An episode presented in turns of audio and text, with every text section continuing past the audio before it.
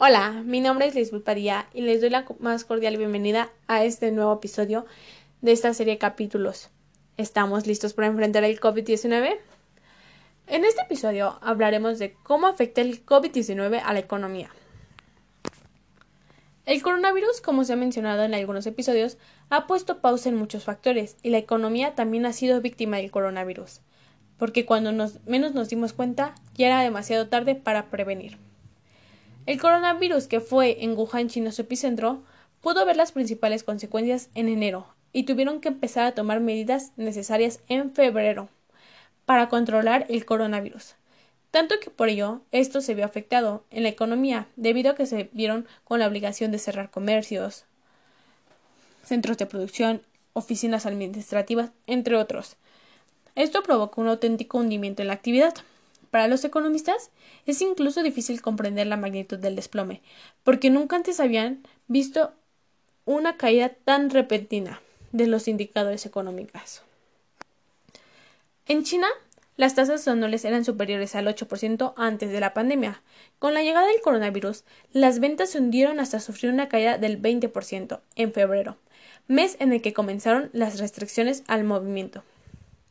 Por haber sido el epicentro, en China uno de los principales continentes en contagiarse fue Asia, de los cuales sufrieron muchas consecuencias económicas como Irak, Sudán y Yemen, entre otros países, donde hubo una reducción de importaciones debido a las perturbaciones del comercio mundial, lo que pudo provocar una escasez de suministros, médicos que otros bienes y dar lugar a sustanciales aumentos de precios.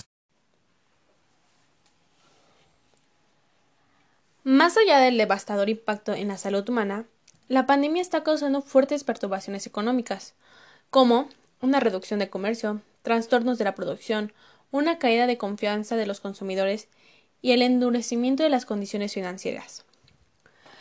Los países exportadores de petróleo de la región se enfrentan a la caída de los precios del petróleo. Las restricciones a los viajes aplicadas al estallar la crisis de la salud pública han reducido la demanda mundial de petróleo y la falta de un nuevo acuerdo de producción entre los miembros de la Organización de Países Exportadores de Petróleo, la OPEP, ha provocado un exceso de oferta de petróleo. En consecuencia, los precios del petróleo han caído más del 50% desde el comienzo de la crisis de la salud pública. Otros de los continentes que se vieron afectados después de Asia fue Europa, que también ocasionó grandes problemas económicos.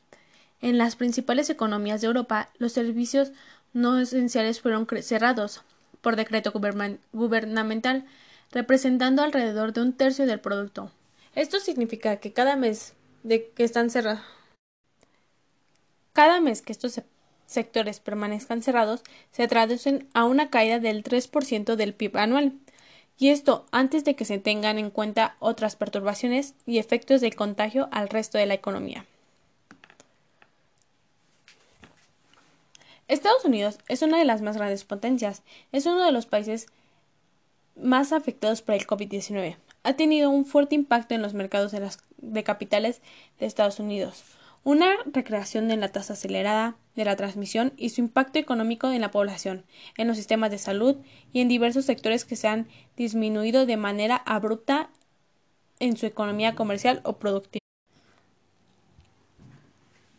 En Latinoamérica, cerca del 50% de los trabajadores están en el sector informal y para ellos la restricción de salir a la calle es económicamente devastadora.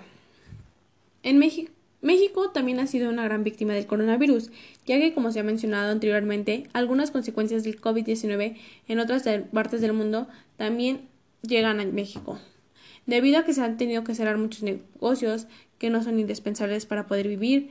Se han perdido hasta 707 mil empleos entre el 18 de marzo y el 28 de abril, de diferentes capitales, tales como turismo, industriales, etc. Pero si se pone a pensar, 707 mil empleos son demasiados. Y todas esas personas que pierden esos empleos, ¿qué hacen? Unas buscan em, otro empleo, otras tienen que buscar otras soluciones, pedir prestado a bancos, etc. Esto es lamentable porque cada vez aumentan más desempleados y si en México ya habían muchos desempleados, ahora más. Pero esto puede ocasionar una crisis mundial. La pandemia del COVID-19 es la peor crisis global desde la Segunda Guerra Mundial. El secretario general de la Organización de las Naciones Unidas, la ONU, lo menciona.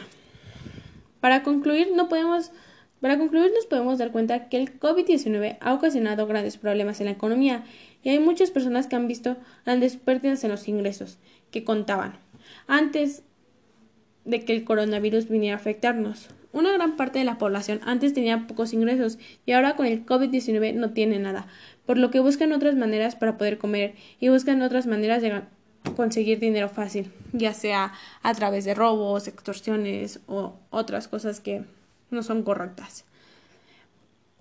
por ello es importante que esto acabe lo antes posible, para que las personas no puedan para que las personas puedan volver a realizar sus actividades. Claramente ya no van a ser iguales porque ya va a haber un cambio.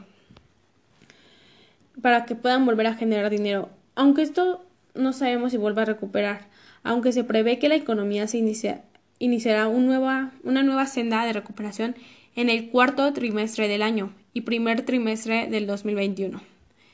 Y bueno, les agradecemos que hayan escuchado este podcast, eh, cómo, cómo afecta el COVID-19 a la economía y esperamos y sigan escuchando la playlist de los siguientes episodios. Muchas gracias.